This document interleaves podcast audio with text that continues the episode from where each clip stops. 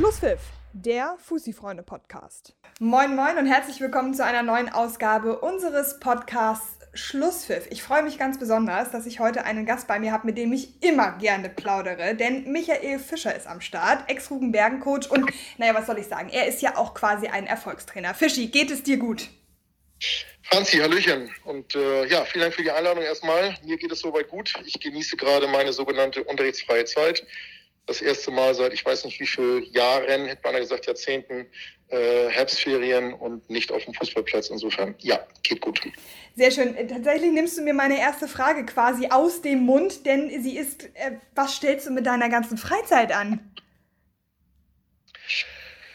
Oh, da gibt es einiges. Wenn man in der Oberliga Trainer ist, dann ist man ja durchaus auch häufiger als nur irgendwie zwei, dreimal die Woche unterwegs. Man stellt ganz viele private Dinge hinten an. Folgedessen kommen auch gewisse Sachen äh, mal zu kurz. Und insofern kann man dann in der Zeit jetzt, finde ich, auch mal vieles nachholen.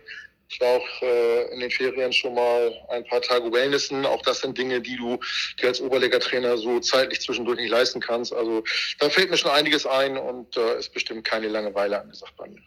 Sehr schön. Dann lass uns mal direkt zu den unangenehmen Dingen kommen. Und zwar zu deiner Zeit als Rugenbergen-Coach beziehungsweise zum Ende. Wie hast du das Ende als Trainer beim SV Rugenbergen wahrgenommen beziehungsweise empfunden?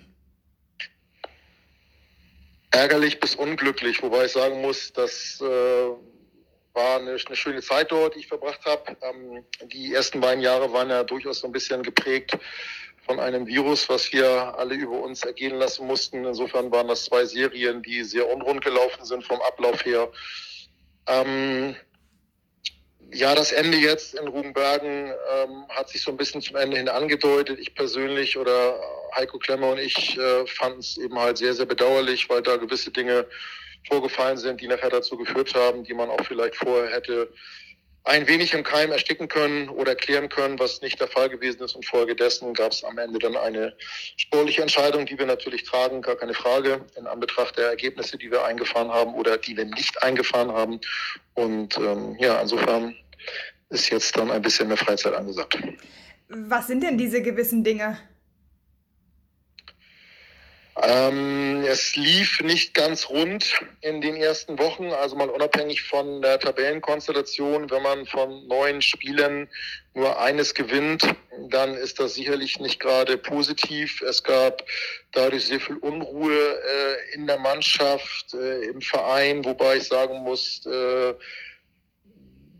da möchte ich jetzt keinen offiziellen irgendwie äh, Schuldzuweisung in die Schuhe schieben. Also in Rugenbergen kann man als Trainer sehr, sehr gut arbeiten. Ähm, es gibt immer offene und faire Gespräche. Man wird in Ruhe gelassen und nur weil man zweimal Folge verloren hat, ist nicht gleich Montagabend eine Krisensitzung angesagt. Ähm, das sind einfach relativ viele Dinge ähm, passiert im Laufe der, der ersten Wochen, die am Ende nachher dann zu einer Verkettung von Umständen geführt haben, wo der Verein gesagt hat, sie müssen irgendwann mal eine sportliche Konsequenz ziehen. Wir kennen es, das eigentlich stärkste Glied. Der Trainer ist dann am Ende das schwächste Glied und ähm, wir kennen ja diese Phrasenschwein-Sprüche. Was sollen wir machen? Sollen wir lieber sechs Spieler rausschmeißen? Ähm, manchmal ist es vielleicht gut, sich von einem oder zwei Spielern zu trennen, wenn da ein bisschen Unruhe ist. Am Ende war es jetzt so, dass man sich von zwei getrennt hat, aber nicht von zwei Spielern, sondern von Heiko und mir. Und ähm, ja, das äh, kamen ganz, ganz viele kleine Dinge zusammen, die am Ende dazu geführt haben. Ich höre so ein wenig heraus, dass du mit der Entscheidung so nicht ganz einverstanden gewesen bist. Zeige mir bitte den Kollegen, der Freudensprünge macht, äh, wenn ihm mitgeteilt wird, dass er von seinen sportlichen Aufgaben entbunden wird. Ich glaube, ähm, unabhängig von Kreisklasse oder Oberliga oder höher, möchte jeder gerne seinen Job irgendwie erfüllen, möchte jeder gerne auch beweisen, dass er trotz der prekären Situation, in der man sich gerade befindet, äh, aus dieser Situation herauskommt. Wir haben ja ähnlich äh, Situationen nennen oder eine ähnliche Situation letzte Saison auch gehabt. Ähm, natürlich ist es ärgerlich, weil wir auch äh, der Meinung gewesen wären und auch der Überzeugung gewesen wären im, im gesamten Team, äh, dass wir auch in den nächsten Wochen so ein bisschen den Turnaround geschafft haben. Man hat es ja auch gesehen, die Ergebnisse nach äh, uns waren ja durchaus äh, punktuell besser behaftet, als es das wir eingefahren haben, auch wenn es am Ende trotzdem immer noch der Tabellenplatz 18 ist, äh, den sie gerade innehaben. Ähm, wir haben natürlich in den ersten Wochen auch ein bisschen Pech gehabt, sage ich mal so, was die Ansetzung angeht. Also wenn man in den ersten Wochen gegen den ETV, gegen Paloma, gegen Nienhoff, gegen Dassendorf, gegen Vicky, äh, gegen Cordy spielt, dann ist es auch nicht irgendwie Laufkundschaft. Und wenn man gegen diese Mannschaft im Laufe der Saison am ersten, am vierten, am achten, am zwölften Spieltag spielt, dann kann es auch mal sein, dass du viermal verlierst. Aber es fällt nicht so auf, wenn du von den ersten äh, neun Spielen eben halt dann davon sechs Mannschaften hast und kriegst auf die Mütze und performst in den anderen dreien auch leider nicht so gut, dass du da auch noch zweimal verlierst gegen Mannschaften wie HSV oder Tornisch, wo man sich sicherlich ein bisschen was ausgerechnet hat. Ähm, dann ist es am Ende mit drei Punkten, die wir gegen Buchholz geholt haben, sicherlich zu wenig. Folgedessen muss der Verein irgendwann reagieren. Aber dass du als Trainer da nur die News bist, ähm, da gehen zu müssen, ähm, ist sicherlich auch verständlich. Also wer da nicht irgendwie enttäuscht ist, der ist, glaube ich, auch irgendwie fehl am Platze und wie gesagt, unabhängig von irgendeiner Liga-Zugehörigkeit. Ja, ich meinte das gar nicht darauf bezogen, dass man sportlich gesehen seinen Job immer erledigen will. Ich glaube, da gebe ich dir vollkommen recht, das möchten alle. Ich meinte das eher darauf bezogen, dass da im Hintergrund Dinge gelaufen sind. Du hast es ja schon angedeutet, so Kleinigkeiten, die dann nachher das große Ganze ausgemacht haben, die einfach dazu geführt haben, dass du mit der Trainerentlassung so nicht einverstanden bist. Ja, was heißt einverstanden? Ich bin, bin ähm, alt genug, um zu wissen, ähm, wie das da abläuft in, diesen Bereichen. Ähm, klar ist, dass da gewisse Dinge vorgefallen sind, die wir als, als Trainerteam eben halt äh, nicht gutheißen konnten. Und, Kannst du mal ein äh, Beispiel nennen, was so ein ja, gewisses Ding ist? Kann ich, kann ich gerne machen. Ähm, wir haben auch mit dem Verein darüber gesprochen, ähm, dass wir uns da gewünscht hätten, dass vielleicht von Vereinsseite da mal auch vorher vielleicht klare Worte gefunden worden wären, äh, um vielleicht äh, kleine aufkommende Probleme vielleicht so ein bisschen im Keim zu ersticken. Also es begann eigentlich damit, dass ähm, wenn du als Trainer eine Saison planst, möchtest du gerne wissen von den Spielern, wer ist wie, wo war nicht da, im Urlaub, wer kommt ins Trainingslager und, und du planst deine Spiele schon mal durch. Und da muss ich sagen, als da die Infos der Spieler kamen, wann sie da sind, beziehungsweise wann sie nicht da sind, war ich äh, wirklich überrascht, weil ähm, die Liste mit den Kreuzen für Nichtanwesenheit war relativ weiß. Aber dann fing die Saison an und im Laufe der Saison war es dann so, dass teilweise diese ähm, Monatsabrechnungsbögen, die ich also anfertige für den Verein, welche Spieler wie, wo, wann beim Training gefehlt haben, dann doch so ein bisschen dahin mutierten, dass man das Gefühl hatte, ist ein Lottoschein für eine Million Euro. Also so viele Kreuze waren selten zu sehen. Das lag definitiv daran, wir kommen wieder zu diesem komischen Virus zurück. Es sind in den letzten Jahren ganz viele Urlaube äh, storniert worden. Das heißt, wir haben Spieler, die kurzfristig in Urlaub geflogen sind, einfach mal so, äh, die wiedergekommen sind, nochmal in Urlaub geflogen sind. Ich habe noch nie in drei Monaten so viel Entschuldigung und Absagen von Spielern gehabt bezüglich eines Polterabends, bezüglich Junggesellenabschiede, bezüglich Hochzeiten. Wir haben ja selber eine Hochzeit bei uns äh, im Team gehabt mit Henrik Rühmann, ähm, verbunden mit Vorbereitungen, mit Hochzeitsreise hinterher, was auch alles völlig okay und völlig legitim ist, um Gottes Willen. Aber wie viele Spieler zu verschiedenen Festivitäten dort eingeladen waren, nicht da waren am Wochenende, auch wegen Junggesellenabschieden. Also ich kann mich an meine erinnern, wir waren auf dem Kiez damals. Das war ein Abend, oder war richtig gut. Heutzutage fährt man ähm, drei Tage nach Dänemark oder fünf Tage nach Mallorca. Das ist dann auch irgendwie äh, alles ein bisschen anders geworden. Ähm, Oliver Mertens, Klammer auf, Anmerkung der Redaktion, sportlicher Leiter des SV Rugenbergen, Klammer zu, hat mal in einem Gespräch mit uns gesagt, man muss den Trainern auch vielleicht mal zugutehalten, dass sie in den ersten Spielen die vielleicht vermeintlich 15 stärksten Spieler irgendwie nie zusammen gehabt haben, weil ständig irgendwie einer fehlte, beruflich krank hier und da.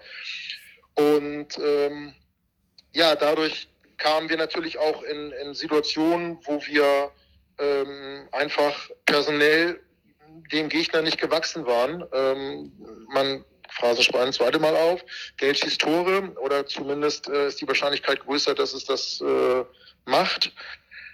Ähm, ich finde nach wie vor hat Rugenbergen eine, eine sehr, sehr gute Qualität im Kader, aber ich weiß auch um die Qualität der anderen Mannschaften. Und wenn ich gerade diese äh, genannten eben schon mal aufgezählt habe mit ETV, Sase, Paloma und Co., ähm, dann ist da teilweise doch nochmal eine andere Qualität hinten dran. Und äh, klar fehlt jedem Verein irgendwo mal ein Spieler oder auch mal mehrere, aber bei uns hat sich das dann doch äh, leider negativ äh, niedergeschlagen. So, wobei ich trotzdem sagen muss, ähm, wer unsere Spiele verfolgt hat, es war ja nicht alles desolat. Also wir haben mal nachgerechnet, in diesen ersten neun Spielen sind wir um und bei 15 Mal allein aufs Tor zugelaufen, haben äh, den Ball aus zwei Metern ins leere Tor drücken müssen, wie in Dassendorf. Wir haben Elfmeter verschossen. Ähm, wenn man auch nur ein, Teil davon hätte reingemacht in gewissen Spielen, in gewissen Situationen, dann würde man sich jetzt über äh, gewisse andere Dinge wahrscheinlich gar nicht unterhalten, weil die Mannschaft irgendwo im gesicherten Mittelfeld stehen würde, wo sie, finde ich, auch irgendwo hingehört ähm, und man nicht darüber diskutiert, ähm, wie man dann aus dieser bedrohten Situation herauskommt, nämlich indem man den Trainer entlässt. Ähm, das ist aber so, das sind die Mechanismen, ich weiß darum und letztendlich ähm, als Trainer wirst du an Erfolgen gemessen. Und drei Punkte nach neun Spielen ist definitiv zu wenig. Und folgedessen muss man auch als Trainer dann die Entscheidung eines Vereins respektieren, der sagt, wir müssen irgendwas probieren, um aus diesem Schlamassel rauszukommen. Naja gut, irgendwas zu probieren ist das eine, aber ich muss dann ja vielleicht auch gerade als Verantwortliche des SV Rugenbergen auch die Gesamtsituation betrachten. Und wenn ich dich jetzt richtig verstanden habe, hättest du dir an der einen oder anderen Stelle früher auch schon mal ein Machtwort gewünscht in die Richtung, Leute, wenn wir hier Fußball spielen wollen, dann müssen wir auch da sein. Das ist korrekt. Das haben wir dem Verein auch äh, so mitgeteilt. Der Verein hat das auch ganz offen ähm, eingestanden und hat gesagt, das äh, ist richtig, aber trotzdem ändert das nichts an der Situation und trotzdem haben sie versucht, irgendwie dann da ähm, ja, neue Impulse, neue Akzente zu setzen. Und das äh, kann man natürlich machen, indem man da auf, auf die Tonne haut. Das hat Andreas Letsch als erster Vorsitzender auch gemacht vor einigen Wochen, der sich vor die Mannschaft gestellt hat und ja auch klipp und klar gesagt hat, was er von der Einstellung ähm, der Spieler hält. Das war also nach der Tornisch-Niederlage. Da fielen wohl sehr, sehr deutliche Worte, was ich so mitbekommen habe. Ähm, man kann natürlich auch dann im Nachhinein Konsequenzen ziehen und sagen, äh, ich trenne mich noch von einem Spieler, der vor äh, fünf Wochen sich äh, letztendlich mir, der Mannschaft oder dem Verein gegenüber absolut inakzeptabel in der Vorbereitung zu einem Oberliga-Punktspiel verhalten hat. Ähm, das ist nicht geschehen. Das ist letztendlich auch jetzt die Entscheidung ähm, des Vereines. Es sind eben halt viele kleine Dinge zusammengekommen. Und äh, wir haben ja auch gesagt, also wir heißt immer Heiko und ich, ähm, ich bin nicht irgendwie Trainer und Heiko ist Hütchenaufsteller, sondern wir haben immer gesagt, wir entscheiden das im Team. Wir haben alles zusammen besprochen. Ähm, ich war zum ersten Punktspiel bei Paloma nicht dort, weil da ja mein Jahresurlaub stattgefunden hat, nämlich äh, vier Tage Dresden, also Kaisermania. Hm. Ähm, Roland Kaiser einmal im Jahr muss sein. Das ist das, was der Trainer Michael Fischer sich irgendwie immer rausnimmt. Dafür fährt er nicht im Laufe der Saison äh, nochmal zwei Wochen irgendwo hin. Ähm, wir haben eine taktische Ausrichtung gewählt, äh, die Heiko am Ende in der Pressekonferenz schon begonnen und wir auch das nochmal vor der Mannschaft gesagt haben, ähm, wir auf unsere Kappe nehmen. Das Ding ging in die Hose, das hat in der ersten Halbzeit nicht funktioniert. Äh, zweite Halbzeit hat man nachher das Spiel nicht mehr kippen können. Ähm, wir haben in der Vorbereitung äh, Sachen angesagt, die wir durchsetzen wollten, die wir leider nicht umsetzen konnten. Ähm, der SV Hugenbergen bekommt gerade einen niegelnagelneuen Kunstrasen, der müsste jetzt so ziemlich fertig sein. Ähm, folgedessen sind uns so ein paar Trainingsmöglichkeiten Anfang der Saison weggebrochen und wir hatten vor, gewisse Dinge äh, zu machen und wenn Spieler nicht da sind, sie auch nachzuholen, was wir so in der Form nicht umsetzen konnten. Das ist uns sehr, sehr massiv vorgeworfen worden, so nach dem Motto, warum soll ich hier laufen, wenn der andere nicht da ist? Es wird gesagt, er muss es nachholen und es wird doch nicht gemacht. Wir haben versucht, das im Training zu kompensieren, aber das waren eben halt auch Punkte, ähm, die wir uns auf die äh, Negativfahne schreiben mussten, wo wir eben halt dann auch zu Recht, haben wir auch ganz klar eingestanden, von der Mannschaft kritisiert worden sind, ähm, weil wir es nicht so gemacht haben, wie wir es vorgesehen haben. Und das äh, ja, haben uns Spieler durchaus negativ ausgelegt. Also folgedessen gibt es da eben auch ähm, viele Dinge, die dann so ein bisschen als Reibungspunkte entstanden sind ähm, zwischen Mannschaft und, und Trainerteam. Und das gibt's glaube ich, immer mal irgendwo. Ich wage mal zu behaupten, äh, ohne äh, jemandem nahe treten zu wollen, das gibt's auch bei den Erstplatzierten in der Tabelle. Aber da ist natürlich auch viel dann gedeckelt durch Erfolg. Und äh, viele Dinge kommen natürlich, wenn es gerade negativ läuft, eben nochmal umso mehr hoch, als wenn man dann Erfolg vorweisen könnte. Das beste Beispiel war die Saison 21-22 des SV Rugenbergen mit dieser Vorrunde und mit dann der Abstiegsrunde, die ja sowas von unterschiedlich waren. Und Probleme waren irgendwie gleich, aber sind ganz anders aufgeploppt in der Vorrunde als dann nachher in der Abstiegsrunde. Da würde ich tatsächlich gerne darauf eingehen, denn ihr habt zehn von zehn Spielen in der Abstiegsrunde in der letzten Saison gewonnen Und jetzt auf einmal gewinnt ihr unter deiner Leitung nur noch ein Spiel. Wie kann das sein? Ich meine, die Jungs verlernen noch nicht über den Sommer das Fußballspielen. Nee, das sollten sie eigentlich nicht. Also äh, auch da, glaube ich, gibt es wieder verschiedene Gründe. Ähm, zum Ende hin war es eben halt so, dass wir dann doch, dass, also ich sag mal so, dass diese Unruhe, die in der Mannschaft aufgeploppt ist, äh, gerade auch Heiko und mir gegenüber, dann auch dazu geführt hat, wie man immer so schon sagt, als Trainer erreichst du dann irgendwann die Mannschaft nicht mehr. Ähm, sie rufen nicht alles das ab, läuferisch, kämpferisch, was man vielleicht von ihnen erwartet. Ähm, auf der anderen Seite finde ich, äh, spielen sie nicht für uns, sondern sie spielen in erster Linie äh, für den Verein, aber auch für sich selbst. Also wenn sie dieses berühmte, man spielt gegen den Trainer, dann spielst du in erster Linie erstmal gegen den Verein. Und das ist vereinschädigend. Also das, äh, ich glaube auch nicht, dass irgendein Spieler auf dem Platz steht und sagt, er möchte gerne freiwillig verlieren. Das kann ich mir nicht vorstellen. Aber es fehlte eben halt, äh, so die letzte Konsequenz äh, auch im Kopf. Wir hören es ja immer wieder, auch in der, in der Bundesliga gerade, Fußball ist eben halt ganz viel Kopfsache auch. Ähm, gerade jetzt in Anbetracht im Profibereich von WM, man kann nicht viel trainieren, da spielt sich ganz viel im Kopf ab. Und das ist definitiv sowohl auch in der Oberliga der Fall. Und ähm, da hat es eben halt dann nicht so richtig funktioniert. Das nächste ist, ähm, ich äh, möchte die Mannschaft nicht nochmal wiederholen, aber ich habe es ja vorhin schon gesagt, gegen wen wir gespielt haben. Und auch da möchte ich niemandem zu nahe treten. Aber diese Qualität ist nicht zu vergleichen mit der Qualität in der Abstiegsrunde des letzten Jahres, mit ähm, ja, aber auf der anderen Seite habt ihr, habt ihr trotzdem auch gegen Mannschaften wie Tornisch, wie gegen den HSV 3 auch verloren. Ne? Also wie ja. gesagt, ohne die jetzt irgendwie schlechter oder besser machen zu wollen, ähm, ihr hättet schon auch Möglichkeit gehabt, Punkte zu holen. Ja, absolut. Also das HSV-Spiel sehe ich so äh, ähnliche Situation mal wieder. Ähm, ich glaube, bevor der äh, gastgebende Verein das erste Mal erkennt, dass der äh, Kunstrasenplatz auch an unserem 16er äh, eine gelbe Linie aufweist, äh, hätten wir dort schon zwei bis drei Tore erzielen müssen. Dass es dann am Ende ähm, dazu kommt, dass wir dieses Spiel eigentlich mehr oder weniger ähm, ja, sang- und klanglos verlieren, ähm, das ist schon, schon ärgerlich gewesen. Also du verlierst 3-0 äh, und musst nach einer halben Stunde eigentlich eher 3-0 führen. Wieder eine, eine äh, Vergleichssituation zur Hinserie äh, des letzten Jahres, auch zum Spiel dort beim HSV, wo Patrick Hobberland aufs Tor zuläuft und den Ball über den Keeper chippen will, wo Kielan Utke einen Meter unterhalb der Fangzaunkante schießt äh, und am Ende verlierst du dieses Spiel auch dort. Ähm, wie gesagt, wenn wir diese Chancen, die wir gehabt hätten, reingemacht hätten, aber das ist müßig darüber zu diskutieren, dann hätten wir in diesem Spiel definitiv als Sieger vom Platz gehen müssen.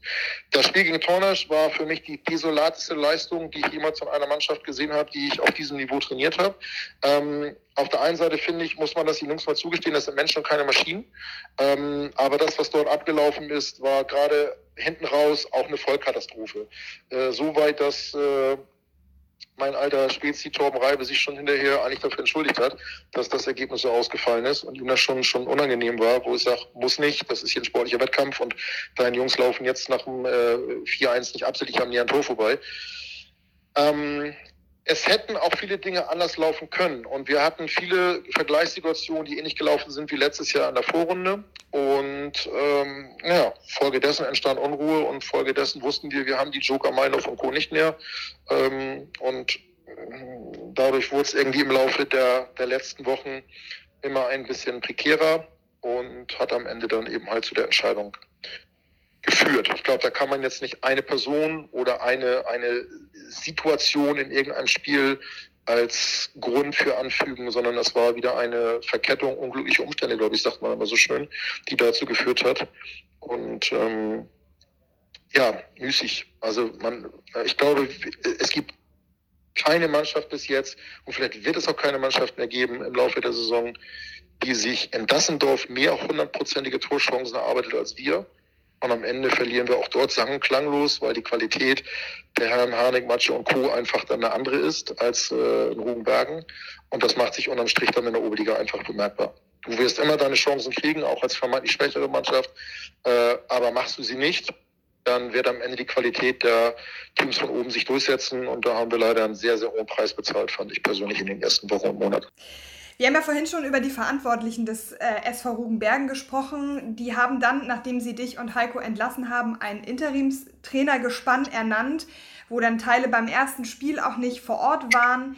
Danach lief auch die Verkündung des neuen Trainers nicht so richtig optimal. Das war kurz vor dem Spiel des alten Vereins, wurde das bekannt gegeben. Das ging ja auch groß durch die Medien und das war alles in allem keine wirklich gute und runde Performance, wo man das Gefühl hatte, okay, das hat Hand und Fuß, die haben einen Plan. Im Gegenteil. Wie hast du das wahrgenommen? Passt das für dich ins Bild? Weil eigentlich kennt man aus Bönningstedt ja was ganz anderes. Ja, korrekt, kann ich unterstreichen, diese Aussage. Ich glaube aber auch, dass man da den Verein mal in Schutz muss. Äh, muss auch gleich eine Sache mal ein bisschen klarstellen. Also Fakt ist, dass mh, sie ja nicht unbedingt davon ausgegangen sind, als in dieses Gespräch mit der Mannschaft ging, dass sie einen, einen, äh, am nächsten Tag einen neuen Trainer brauchen oder ein neues Trainergespann. Ähm, das heißt, ihnen fehlte so ein bisschen Plan B und sie haben dann eben halt mit Dennis von Bastian, also Buddy, der wirklich ja eine Fußballlegende da in äh, Rot-Schwarz ist und mit ähm, Dennis Schulz, der auch letztes Jahr oder letzten Jahre bei mir im Trainerstab mit drin war als äh, Torwarttrainer und langjähriger, selbst aktiver Torhüter in Rubenbergen, äh, zwei äh, Vereinsikonen äh, dann gebeten, äh, kurzfristig zu übernehmen. Beide haben ganz klar gesagt, dass sie das nur übergangsweise machen und ihnen, ihnen dann nicht daran gelegen ist, dass sie das über längeren Zeitraum machen. Das war also eine klare Absprache. Dass es dann so war, dass äh, gleich beim ersten Spiel ähm, dann Dennis von Bastian eben halt nicht da gewesen ist, äh, ja, sicherlich unglücklich, aber das war auch von vornherein so kommuniziert. Ich habe das selber mitbekommen an dem Tag vorher, wo wir uns von der Mannschaft verabschiedet haben. Also wir, Heiko und ich, äh, waren auch Buddy und Schulle da und dort war schon klar, dass das erste Spiel eben halt dann ähm, alleine mit, mit Schulle gemacht wird. Das war das Spiel dann gegen HEBC. Ähm, zur Verpflichtung oder zur, zur Bekanntgabe der Verpflichtung von Nils Sachmann, muss ich sagen, ist da, glaube ich, in den Medien ein bisschen was verkehrt gelaufen. Also meinen Informationen nach zufolge ist es so, dass ähm, Nils das dann dem Kummerfelder SV offen kommuniziert hat und dass es am Donnerstag vor dem Spiel äh, bei BU ein Abschlusstraining gegeben hat, wo die Trainer dort waren, dort sich dann letztendlich von der Mannschaft verabschiedet haben, der Verein gesagt hat, wir machen genau hier einen Strich. Ähm, das heißt, die Trainer haben auch dieses Abschlusstraining nicht mehr geleitet, sondern es ist dann von ähm, Herrn von Bastian geleitet worden mit, äh, mit Unterstützung aus, aus eigenen Reihen des Kummerfelder SVs, die dann auch am Freitag bei BU auf der Bank gesessen haben. Also die Veröffentlichung von Seiten Rugenbergens, wo gesagt worden ist, wie kann es sein, drei Stunden vor Spielbeginn der Partie BU gegen Kummerfeld wird sowas öffentlich gemacht, wie kann sowas sein? Darüber wurde die Mannschaft also schon äh, vorher informiert. Also deswegen äh, muss man da mal so ein bisschen ähm, die Situation dann, dann ähm, begradigen, finde ich.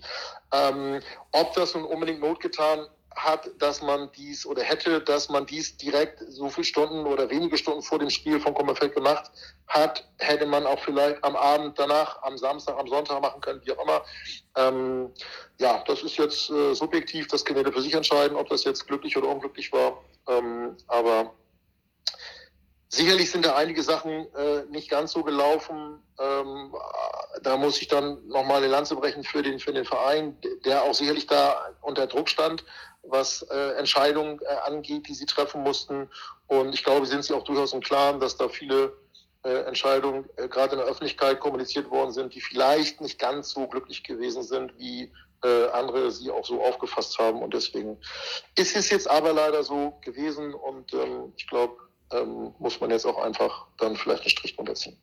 Ja, wobei ich sagen muss, wenn man keinen Plan B hat, dann muss man sich einen machen und dann muss man vielleicht doch auch sagen, okay, wir warten jetzt dann noch mal einen Spieltag, bis wir wirklich eine Plan B-Lösung haben, mit der wir auch das Gefühl haben, es, es hat Hand und Fuß.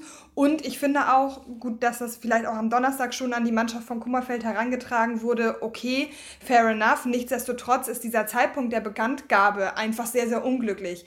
Wo, wo ist die Not, das so kurz vor dem Spiel zu veröffentlichen? Warum macht man es nicht danach? Man hatte das ganze Wochenende Zeit, also es gab ja andere Möglichkeiten und hätte dann vielleicht auch einfach ein anderes Bild der Verantwortlichen in Rugenbergen abgegeben, weil ich finde, dass es im Moment einfach ein Geschmäckle hat und das bleibt. Egal, ob nun die Kummerfelder Mannschaft Donnerstagabend das schon wusste, was übrigens natürlich bei uns Medien dann auch nicht angekommen ist. Es ist einfach so, dass man so ein bisschen das Chaosgefühl in Bönningstedt hat, was man A von, dieser, von diesem Verein nicht kennt und was B in der aktuell wirklich prekären Situation auch nicht gerade dazu beiträgt, dass da Ruhe im Karton reinkommt. Ja, kann ich soweit äh, voll bestätigen. Warum das jetzt so war, dass es dort an diesem Freitagabend um, keine Ahnung, nachmittags XY Uhr bekannt gegeben haben. Ich glaube, da muss man dann äh, die Herrschaften fragen, die dafür verantwortlich sind. Ähm, warum haben sie das gemacht, wenn sie keinen Plan B in der Hand hatten? Ich glaube, dass natürlich in Anbetracht dessen, dass einmal das Spiel gegen HEBC am Freitagabend, was ja vorgezogen worden ist, weil ja am Montag dann am 3. Oktober das äh, Pokalspiel in Heilgraben stattgefunden hat, dass natürlich auch zwei elementar wichtige Spiele sind. Sowohl einmal ähm, die Begegnung gegen eine Mannschaft, äh, die mit Sicherheit auch um das gleiche Ziel kämpft äh, wie Rudenbergen, nämlich den Klassenerhalt, ähm, wo man einfach punkten wollte, punkten musste. Dann man natürlich auch die Hoffnung hatte, dass man mit ein bisschen äh, Feuer und Energie in ein Pokalspiel startet, wo ich ganz klar sage, ich hätte es mir vom Ergebnis her deutlich äh, äh, spannender äh, ausgerechnet oder vermutet. Äh, sie sind da relativ locker durchgegangen äh, mit dem Ergebnis, was sie, was sie dort hatten. Und ähm, ich glaube, dass dieser Zeitdruck, den der Verein gehabt hat, einfach auch so ein bisschen Entscheidungen dann nach sich gezogen hat, die am Ende vielleicht ein bisschen unglücklich waren. Bugenbergen war die letzten Jahre nie dafür bekannt, dass sie großartig in der Öffentlichkeit standen. Sie haben auch äh, ja durchaus weit vor mir oder vor Heiko und mir mit Ralf Palapis und Knut Aßmann ein Trainergespann gehabt, was äh, über zehn Jahre dort diesen Verein tätig war. Ähm, es war nie äh, das Bestreben des Vereines, großartig jede Woche in der Boulevardpresse zu stehen. Es herrschte in Rugenbergen oder es herrscht in Rugenbergen eigentlich auch immer ähm, Ruhe. Man kann, wie gesagt, auch als Trainer dort vernünftig arbeiten. Da wird nicht großartig eingemischt oder, oder ähm, irgendwelche Krisensitzungen ausgerufen. Der Verein ist dafür bekannt, dass äh, er einen sehr, sehr familiären Zusammenhalt hat, was sich zum Beispiel auch darin zeigt, dass dann hinten in der sogenannten Bretterbude dort äh, Freundinnen, Eltern, Bekannte stehen, die ihm halt auch dort helfen um dort Sachen zu verkaufen, Ordnerdienste ableisten und so weiter und so fort. Ähm, deswegen war Rugenbergen immer dieses kleine, beschauliche äh, Dorf, wobei Dorf ist ja das, wo Asterix gewohnt hat, also eine Gemeinde, die eben halt sehr dafür bekannt war oder gerade auch der Verein, ähm, sehr, sehr ruhig und im Hintergrund ähm, zu arbeiten und sich zu präsentieren und nicht immer großartig nach vorne zu preschen. So, und ich denke, dass diese, diese Drucksituation da vielleicht etwas ausgelöst hat, was am Ende dann bei dem einen oder anderen vielleicht als zeitlich sehr unglücklich, also siehe diese Bekanntgabe der Verpflichtung von Nils Sachmann, ähm, dann einfach aufgeploppt ist.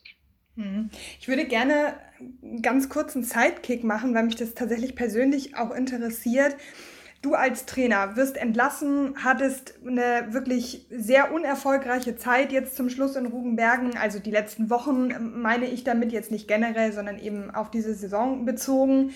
Das frustriert natürlich auch, dann findet ein Trainerwechsel statt und dann funktioniert es auf einmal wieder besser. Es werden äh, Punkte gemacht, das Pokalspiel wird gewonnen etc was macht das mit dir persönlich? Ist das so etwas, was dann in dir auslöst, na toll, sie können es ja, warum können sie es unter mir nicht? Oder freut man sich dann für die Mannschaft? Welche Gefühle löst das aus?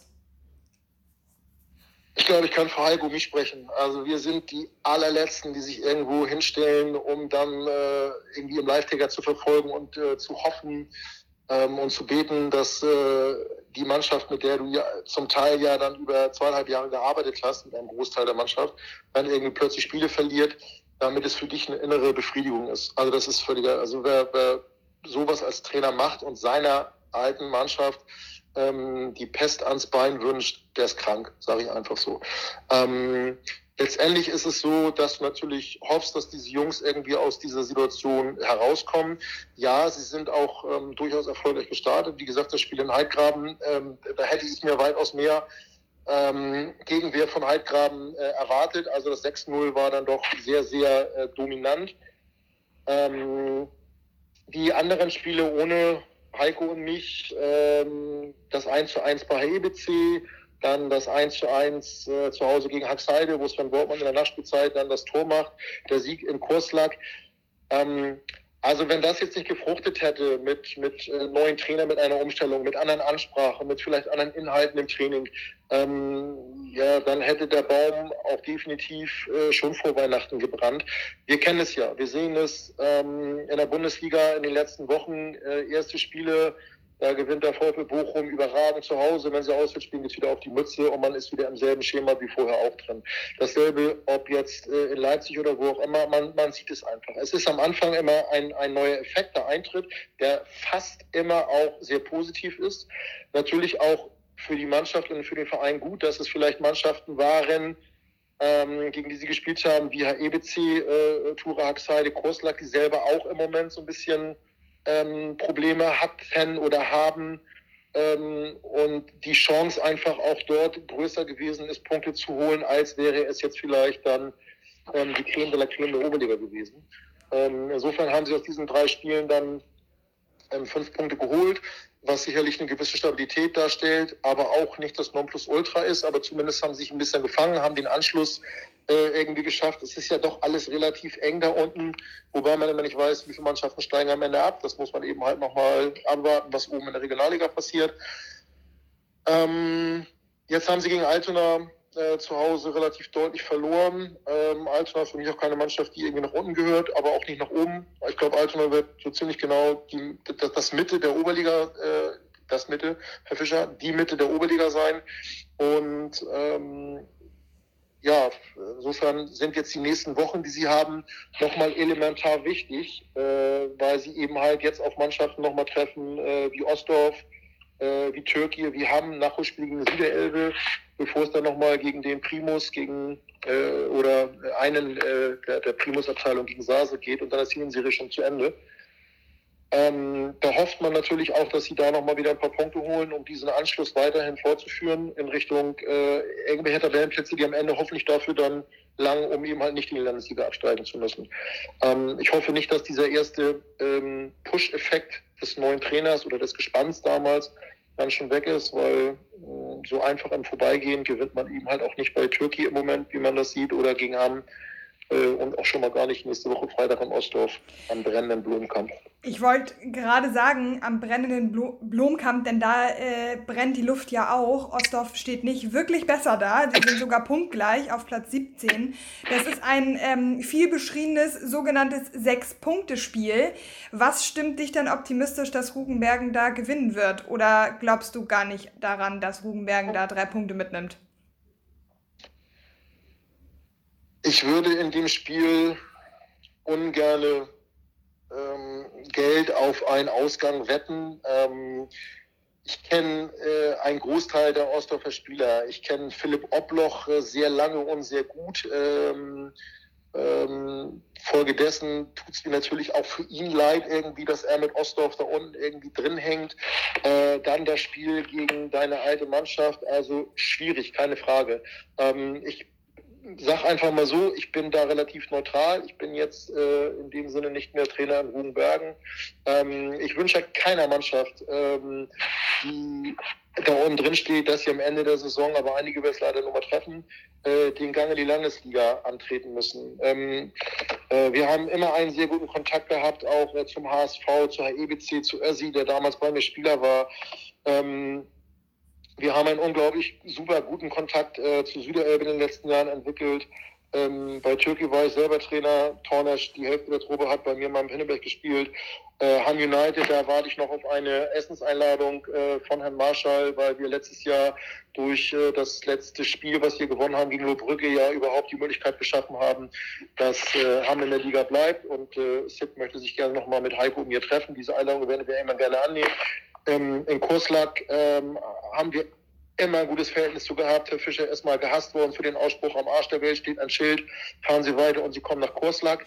Ich glaube, ich bin der einzige Trainer äh, in der Geschichte dieses Clubs, der nicht in diesem Verein gearbeitet hat und es trotzdem auf die Seite, auf die erste Seite der Stadionzahlen geschafft hat. Ähm, Also das ist, ist echt schwierig, weil das einfach auch, auch Mannschaften sind, wo Spieler sind, die man kennt, wo es Kollegen gibt, äh, die man es überhaupt nicht wünscht. Aber am Ende ist es letztlich ein, ein Konkurrenzkampf und am Ende wird es mindestens dieses Jahr vier treffen. Und wer das ist, äh, um Gottes Willen, würde ich nicht drauf wetten. Also das Geld, was ich da ausgeben würde, würde ich dann doch tendenziell lieber in einen äh, großen Eisbecher äh, eintauschen wollen oder Roland Kaiser Konzerttickets. Ein Wort noch zu Das Kurs ist okay, aber Roland Kaiser kriegt man heutzutage nicht für 5 Euro. Ich weiß, es ist nicht so deine Schlagermusik-Szene, äh, in der du dich da befindest, aber Fakt ist, da muss man ein bisschen mehr Geld investieren. Da müssen schon ein paar mehr Eisbecher dran glauben. Oder die Wette, die du Freitagabend dann abgibst, die muss schon richtig sein mit einer guten Quote, damit du dann auch mal Roland Kaiser genießen darfst. Ich verrate dir was, weil wir sind ja hier unter uns, hört ja keiner zu. Ich verrate dir, ich bin überhaupt nicht in der Schlagerszene drin. Insofern kenne ich mich auch nicht mit den Konzertpreisen dafür aus. Aber lass uns noch ein Wort zum Tabellenletzten verlieren, denn auch da hat ja gerade ein Trainerwechsel stattgefunden. Der neue Trainer ist noch nicht ganz da, dauert noch zwei Tage, stand heute, aber Marco Stier wird auf der Bank beim SV Kurslack Neuengamme Platz nehmen. Glaubst du, Marco ist der Richtige, um den SVCN vor dem Abstieg zu retten? So als Trainerkollege? Äh, ich habe mit Markus selber äh, zu seiner BU-Zeit äh, keine Berührungspunkte gehabt, weil zu dem Zeitpunkt ich nicht in äh, gleicher Liga trainiert habe wie er. Ähm, man hat damals viel gehört um ihn, man hat viel gelesen, ähm, man hat äh, sich informiert. Ich weiß, äh, dass er ein ganz besonderer Typ ist. Ich weiß, dass er unfassbar ehrgeizig und akribisch arbeitet. Ähm, ich glaube aber auch sagen zu können, er ist ein Mensch, er ist ein Trainer, aber er ist kein David Copperfield. Also mit äh, Zauberei ist da irgendwie nicht viel zu machen. Im Moment äh, bereitet Kostak sicherlich äh, große Sorgen.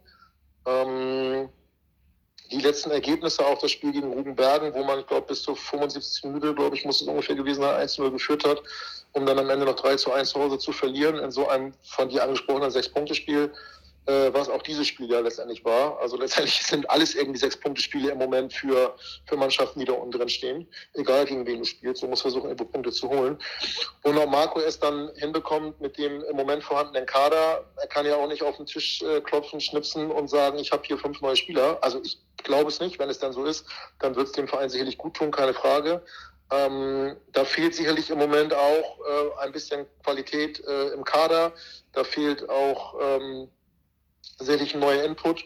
Und ähm, inwieweit äh, Marco in der Lage ist, das äh, dort einzubringen, kann ich nicht beurteilen. Ähm, aber das ist sicherlich nicht eine der leichtesten Aufgaben im Amateurfußball, die er sich da gerade aufgeheizt hat. Ich glaube, und damit würde ich dann auch den Tabellenkellerblock schließen. Ich glaube, wenn du da unten drin stehst, ist es auf gar keinen Fall eine leichte Aufgabe, egal mit welchem Team, egal mit welcher Mannschaft, egal für welchen Verein. Wenn du da unten erstmal drin stehst, dann ist es eine, eine Herkulesaufgabe, da wieder rauszukommen.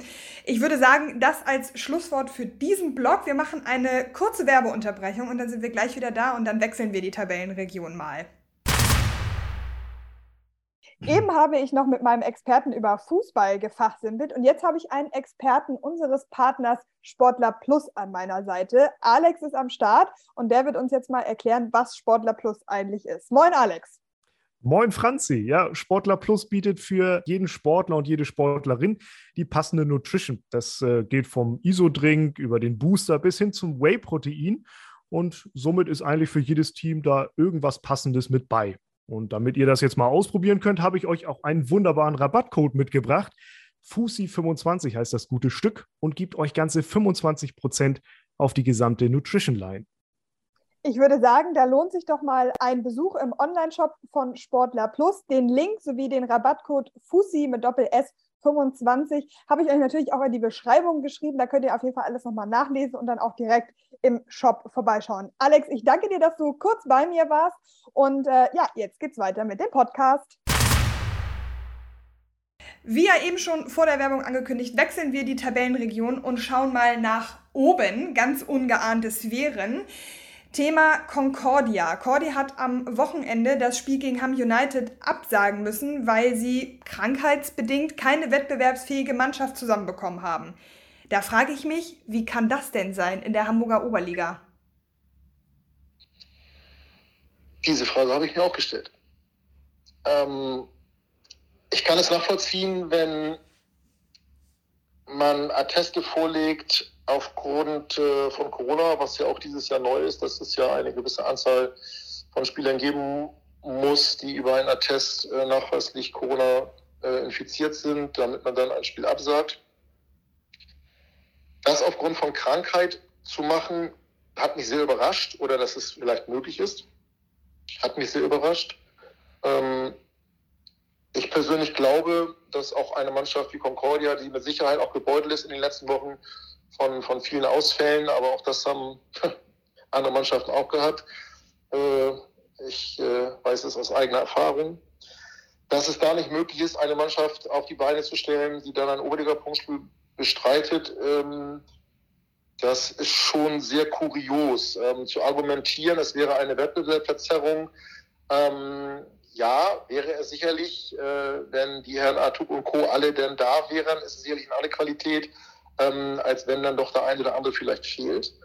Ähm, ich finde, dass man mit einem Oberliga-Kader, und der ist ja bei Concordia auch nicht irgendwie nur 16 Spieler umfassend, plus Spielern der zweiten ähm, dort durchaus in der Lage sein müsste, aber ich kenne jetzt die genauen Umstände nicht, äh, zumindest ähm, spielen zu können am Wochenende. Ob es nachher letztendlich dann von der Qualität her eine Verzerrung ist, ähm, ja mein Gott, das ist dann einfach so. Also wenn Spieler ausfallen, dann fallen Spieler aus. Ähm, ich glaube, da hat man sich in den letzten Wochen weniger ähm, bei Paloma drüber beschwert. Da hat man sich Anfang der Saison auch relativ äh, wenig vielleicht bei Dassen noch drüber beschwert, weil man gesagt hat, es ist, es, die fallen einfach aus. Äh, die Situation haben wir selbst in Rugenbergen gehabt. Ähm, ich glaube, das gibt äh, fast keinen Verein, der nicht von sich in Anspruch nehmen kann, irgendwie zu sagen, bei uns lief immer alles super und alle Spieler waren immer an Bord. Ähm, ich war, wie gesagt, sehr überrascht, als ich davon hörte, dass das irgendwie vielleicht möglich wäre. Und ich bin mal gespannt, ob das das Ende der Fahnenstange ist oder ob es da nicht irgendwelche ähm, Veränderungen im Spielergebnis dann noch gibt. Das wollte ich auch gerade ansprechen, ob Sie damit dann wohl durchkommen, dass das Spiel dann neu angesetzt wird und ob das nicht vielleicht auch ein falsches Zeichen wäre, weil du hast ja gerade diverse Mannschaften auch angesprochen. Dassendorf ist ja ein sehr, sehr bekanntes Beispiel, die auch einfach teilweise mit 13 Leuten dann da mal ein Spiel gemacht haben, weil es einfach nicht anders ging. Aber die sind auch nicht auf die Idee gekommen zu sagen, ja, sorry, aber jetzt sind hier noch zwei weitere krankgeschrieben, jetzt sagen wir das Spiel mal ab. Ich weiß nicht, ob das nicht auch so ein bisschen implizieren würde, wenn die das Spiel jetzt dann nachholen dürften, dass das so ein bisschen so ein falsches Zeichen ist, hinzu, oh, wir haben so viele Verletzte, ja, Wettbewerbsverzerrung können wir leider nicht spielen, äh, wir dürfen es dann ja wann anders spielen, wenn es uns besser reinpasst. Ja, und ähm, man muss auch mal den, den das Ding von der anderen Seite aufzurren. Also das Spiel wird vielleicht irgendwann neu angesetzt. Wer sagt dann, dass Ham United mit äh, gleicher Stärke dort antreten kann? Vielleicht passiert ja dann in den nächsten weiß nicht, Tagen, Wochen, je nachdem, wann das Spiel, wenn es dann angesetzt wird, neu angesetzt wird überhaupt, die eine Situation, die auch die Personaldecke in Hamm maßgeblich beeinflusst, dann finde ich, ist es auch umso mehr in die Richtung Ham United eine Wettbewerbsverzerrung. Und ähm, also ich weiß, dass wir selber zum Beispiel beim SC Victoria in der Woche ein Spiel hatten, wo wir ähm, einen Spieler aus der Achtung dritten Herrn bei uns äh, im Kader hatten. Das ist äh, Kreisklasse A. Ähm, ich glaube, dass der SC Concordia durchaus Mannschaften in seinem Verein haben müsste, aus der man, aus denen man Spieler herausholen kann, damit man am Wochenende eine Mannschaft auf die Beine stellt. Ob sie am Ende schlagkräftig ist oder nicht, das lasse ich mal dahingestellt. Dass da gewisse Leute gefehlt haben, die für diese Mannschaft vom Prinzip elementar wichtig sind, keine Frage. Aber, Aber das geht auch anderen Mannschaften so. Das geht auch anderen Mannschaften so, genau. Und ähm, äh, ich bin, wie gesagt, sehr, sehr gespannt, äh, wie das Ganze ausgeht. Also ich möchte jetzt Cordy nicht zu nahe treten oder, oder dem Verband eine Entscheidung irgendwie ähm, ans Bein stellen und sagen, das müsst ihr aber so machen. Da bin ich weit von entfernt. Aber wie du es gerade gesagt hast, also wenn es so ist, dass man sagt, äh, wir haben so viele kleine Spieler, ähm, die im heutigen Zeitalter normal krank sind und nicht von Corona infiziert, wo die Gefahr besteht, dass auch noch andere irgendwie vielleicht das in sich tragen, ähm, dann muss ein Verein in der Oberliga in der Lage sein, ein Punktspiel zu bestreiten. Ähm, und wenn es mit Unterstützung der zweiten ist, die bei Cordia auch nicht so schlecht ist, dann muss das irgendwie möglich sein. Dass man sich natürlich wünscht, ähm, weil man in der Tabelle klettern möchte, dass man die vermeintlich möglichst stärkste äh, Truppe auf dem Platz hat, ist gar keine Frage. Aber wenn es danach gegangen wäre, dann hätte aus meiner Sicht gesehen Rubenbergen jetzt noch sechs Nachholspiele, weil dann hätte ich auch gerne fünfmal ein Spiel abgesagt. Ich glaube, in Dassendorf sieht man das ähnlich. In Dassendorf wird man das nicht nur ähnlich sehen, sondern mindestens genauso, ja. Genau. Absolut. Ja. Lass uns mal noch eine Stufe höher schauen und zwar auf den doch in dieser Saison durchaus spannenden Titelkampf. Am Wochenende hat Dassendorf Paloma weggeputzt mit 6 zu 0, hat aber unter der Woche bei Sasel verloren, die wiederum auch schon den ein oder anderen Punkt liegen gelassen haben. Einzig der ETV, aktuell Tabellenführer, ist als Aufsteiger noch ungeschlagen. Beeindruckend, oder? Absolut. Chapeau. Ich sitze jetzt zwar ohne Hüte, aber hätte ich welche, dann würde ich sie ziehen. Ähm, das ist äh, sehr, sehr beeindruckend, ähm, was äh, der Verein dort wirklich äh, abliefert. Es ist ähm, sehr, sehr beeindruckend, in welcher Art und Weise die Jungs dort auftreten. Eine sehr junge Truppe, die aber auch nochmal bestückt worden ist mit Spielern, die trotz ihres jungen Alters auch noch ein bisschen höherklassige Erfahrungen mitbringen. Ähm, sehr beeindruckend, in welcher Art und Weise, in welcher Ruhe und Sachlichkeit ähm, der, ich nenne ihn mal Jungfuchs, ähm, Khalid äh, dort tätig ist. Ähm, finde ich, macht das, macht das überragend gut. Sie haben natürlich auch ein, ein Reservoir an Spielern aus dem Jugendbereich, äh, was, was wirklich sehr, sehr gut ist, gerade in den letzten Jahren, was da hochgekommen ist. Aber ich nehme den ganzen Verein. Also ich habe das Spiel gegen Dassendorf gesehen, da gab es hinterher die, den Spielerkreis. Also er heißt eigentlich Spielerkreis. Äh, in dem Fall war es ein Kreis, der einen deutlich größeren Durchmesser hatte als der Mittelkreis auf einem Fußballplatz. Äh, ich habe das Gefühl gehabt, dass dort äh, die Ansage ist, am Freitagabend spielt die Liga, Attacke, ihr habt da alle hinzugehen.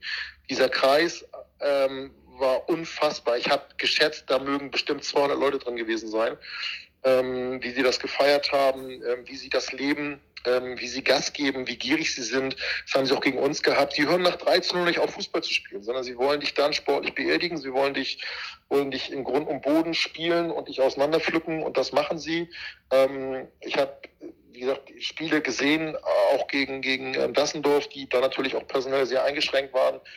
Aber die Art und Weise, was ETV da macht, muss ich sagen, äh, nötigt mir höchsten Respekt ab. Ähm, und äh, finde ich sehr, sehr beeindruckend. Äh, ich habe ja auch Anfang der Saison gesagt, dass das eine Mannschaft sein wird oder die Mannschaft sein wird, die mit Sicherheit äh, für die größte Überraschung irgendwie im Laufe der Serie sorgt. Äh, es gibt ja viele, die sagen, man hat die von vornherein so stark eingeschätzt, das ist gar keine Überraschung. Ähm, ich finde das, was sie im Moment machen und was die Tabelle ausdrückt, einfach wirklich überragend ist. Also das, äh, ja, ich glaube, das haben sie neun Gegentore nach 13 Spielen. Ähm, auch das ist, die spielen nicht nur Harakiri nach vorne äh, und machen ihre Tore, sondern ähm, die ganze Art und Weise, wie sie auftreten, äh, wie sie Fußball spielen. Ähm, da haben, glaube ich, einige Jungs noch ganz, ganz viel vor sich und das nicht nur in der Oberliga. Definitiv. Glaubst du, dass sie am Ende Meister werden können oder wird Dassendorf da noch ein Wörtchen, also dass sie ein Wörtchen mitreden wollen, ist glaube ich klar, aber meinst du, sie werden da quasi einen Riegel vorschieben oder vielleicht sogar Sase? Was glaubst du? Ähm, sie können schon, können ja, aber am Ende glaube ich, äh, wird es nicht für Platz 1 lang. Das ist meine persönliche Einschätzung. Ähm, diese Mannschaft wird irgendwann im Laufe der Saison ähm, auch Situationen, Momente durchlaufen müssen, wo es mal nicht ganz so rund läuft. Dafür sind sie eben halt extrem jung. Das wird sie stärker machen. Daraus werden sie noch mehr ziehen, noch mehr Energie, noch mehr Erfahrung. Aber das wird meiner Meinung nach am Ende auch dafür ausschlaggebend sein, dass sie dann nicht ganz oben thronen werden. Ähm, ich sehe sie definitiv im Bereich von Platz zwei bis vier. Aber am Ende, glaube ich, wird eine altersmäßig erfahrenere Truppe die Meisterschale nach oben reißen dürfen. Mhm. Ich glaube, es wird ganz entscheidend, wie äh, der ETV auch aus der Winterpause kommt. Ich glaube, das könnte so ein, ne, wenn sie aus diesem Rhythmus so ein bisschen raus sind, wie sie damit dann umgehen, das könnte, glaube ich, auch ein entscheidender Faktor sein. Ja, absolut. Wobei großartig Winterpause werden wir ja nicht haben ähm, dieses Jahr. Ähm, ich, ich glaube, selbst wenn Karl da sagt, äh, Jungs, lass mal uns zweimal das Tag morgens um 10 trainieren, da kommen da 15 Leute bis 20 Leute. Ähm, die sind einfach heiß, die Jungs. Ne? Und die werden auch dann wieder Gas geben und performen und die werden wieder, ähm, wieder brennen, wenn es dann ins Kalenderjahr 23 geht. Aber das bleibt immer abzuwarten, genau. Also es werden Spieler ausfallen, man kommt ein bisschen aus dem Rhythmus raus, dann kommt diese, diese kurze Winterpause, mal gucken, wie sie dann wieder neu starten. Ähm, die Qualität ist unfassbar, aber alleine nur Qualität, alleine äh, langt nicht aus. Das sehen wir auch in den anderen Ligen. Wenn es danach geht, dann wäre der FC Bayern jetzt ja schon wieder Meister. Naja ähm, gut, so, so unwahrscheinlich ist, ist das ja nun auch nicht. Wie bitte? Ich sag, so unwahrscheinlich ist das ja nun auch nicht. Also sie haben zwar also, immer noch Platz zwei, aber trotzdem. Richtig, also, also am, am Ende sage ich so, äh, es ist die, die, die Mischung zwischen dieser Qualität beim FC Bayern und der Erfahrung der Spieler ähm, einfach dafür Ausschlag geben, dass sie am Ende ganz oben stehen werden. Ist toll, was nun Berlin macht, ähm, ist super, was Freiburg macht. Ich, ich stehe immer nur Schlager mit den Ohren und denke, Wahnsinn, was, was äh, gerade auch in Freiburg in den letzten Jahrzehnten ähm, unter Streich, beziehungsweise auch vorher unter Finkel zum Beispiel da geleistet worden ist. Aber was die Oberliga angeht, ist es so, dass äh, diese fehlende Erfahrung am Ende, glaube ich, wirklich da ausschlaggebend sein wird, dass sie ganz, ganz oben spielen. Aber die Kirsche auf der Torte, glaube ich persönlich, wird ihnen am Ende verwehrt werden. Ich glaube das nicht. Das ist ja deine Meinung. Mhm. Ist, äh, ich wollte nur, ich wollte hier nur auch nochmal mit. Roland Kaiser ist Schlager. Ich sage, Roland Kaiser ist äh, Kultur. Das, das ist auch ein Unterschied. Das äh, möchte ich, ich möchte Roland Kaiser seinen Kulturstatus gar nicht absprechen. Genauso ja. möchte ich nicht sagen, dass auch ähm, die TuS Dassendorf am Ende wieder Meister werden könnte. Also das will ich gar nicht. Also das ist alles im Bereich des Möglichen, auch Sasel. Aber ich, mein inneres Gefühl sagt mir, dass der ETV euch Lügen strafen wird von wegen fehlender Erfahrung. Ich glaube, die ich kann mir nicht vorstellen, dass die noch einbrechen. Irgendwas in mir sagt mir das. Ich kann das noch nicht so ganz greifen. Aber ich glaube, dass die sehr, sehr lange da oben bleiben werden. Und ähm, man muss dazu sagen, selbst wenn sie dann mal ein oder zwei Spiele verlieren, das machen die Mannschaften, mit denen sie da in der Konkurrenz sind, wie Sasel, wie Dassendorf, wie auch Paloma und Niendorf, das machen diese Mannschaften auch. Und die haben auch ihre Schwächephasen und auch ihre Schwächesituationen und teilweise auch schon gehabt. Und ich glaube, dass wird dem Ganzen tatsächlich noch ein bisschen Würze verleihen. Absolut. Also kann ich dir voll und ganz ähm, beipflichten, ähm, zumal man ja auch noch mal sehen muss, gegen wen hat ETV denn Punkte verloren? Ja, ja, also, sie haben ja bisher noch, ja. sie haben ja bisher noch nicht verloren. Sie haben ja nur drei nicht Unentschieden. Nein, nein, also keine Spiele, sondern Punkte verloren. Ja. Ähm, also sprich, ähm, zum Beispiel äh, in einem Spiel gegen Tornisch, was ich gesehen habe, wo sie gefühlt, weiß ich nicht, bis zur 80. Minute 90 Prozent Ballbesitz hatten, ein Chancenverhältnis von gefühlt 10 zu 1 und am Ende gibt es dann diesen Elfmeter, berechtigten Elfmeter, äh, den Dorn dann zum Ausgleich äh, verwandelt, kurz vor Schluss. Ähm, sie verlieren Punkte gegen HEBC, ähm, aber sie haben auch Mannschaften aus dem oberen Bereich, ähm, also diese auf Augenhöhe sich befindlichen Mannschaften, ähm, wie Dassendorf oder auch äh, Vicky in der zweiten Halbzeit, war ich sehr, sehr beeindruckt, äh, zum Teil regelrecht vorgeführt und verprügelt. Ähm, ich glaube nicht, dass sie in der Rückserie nochmal großartig Punkte lassen werden gegen Mannschaften wie HEBC oder Tornisch. Auf der anderen Seite werden Mannschaften wie Dassendorf, ähm, Vicky Cordy ähm, die ja übelste Klatschen dort bezogen haben gegen diese Mannschaft, auch am Ende vielleicht in der Rückserie wissen, wie sie vielleicht anders gegen ETV auftreten müssen. Und ähm, also mag sein, dass dein, deine weibliche Intuition, die ja in der Regel auch bei Damen äh, besser ist als bei den Herren, ähm, dich nicht täuscht am Ende. Ich persönlich glaube nach wie vor trotzdem, es wird nicht ganz lang, weil die Qualität am Ende bei Sasel und bei Dassendorf, das sind meine beiden äh, Favoriten nach jetzigem Stand äh, für die Meisterschaft, sich dann doch vielleicht doch eher noch durchsetzt als ähm, diese jugendliche Unbekümmertheit, wenn man in dem Fall überhaupt von Jugendlich sprechen kann. Ich glaube, ganz entscheidend und ein, ein Fingerzeig wird das Spiel am Wochenende sein. Da ist der ETV beim TSV Sasel zu Gast. Das ist ja dann auch, dann nehmen sie sich dann im Zweifel auch gegenseitig die Punkte weg. Nicht nur im Zweifel, sie tun's. Und ich glaube, da werden wir einen Vorgeschmack bekommen, ob ich recht habe oder ob du recht hast. Ich glaube, dass das ganz entscheidend sein wird. Und wenn sie da verlieren, ist es, glaube ich, so, dass Sase dann auch so ein bisschen Oberwasser hat. Und es ist dann natürlich auch entscheidend, aber ich bin gespannt. Ich, ich glaube das noch nicht, dass sie da verlieren. Ich glaube, dass es am Wochenende tatsächlich unentschieden ausgehen wird und dann sind wir auch nicht schlauer als vorher. Ich glaube, wenn ich 5 Euro auf das Ergebnis von Ostdorf gegen Rubenbergen beziehungsweise äh, Sase gegen ETV setzen würde und beide Ergebnisse wären richtig, ähm, dann würde ich, glaube ich, meine Ferien äh, oder die sogenannte unterrichtsfreie Zeit nochmal ein bisschen verlängern wollen, um dann doch nochmal für zwei Wochen äh, nach Teneriffa zu fliegen, weil ich glaube, die Quote wird dann echt gut sein. Da ist alles möglich.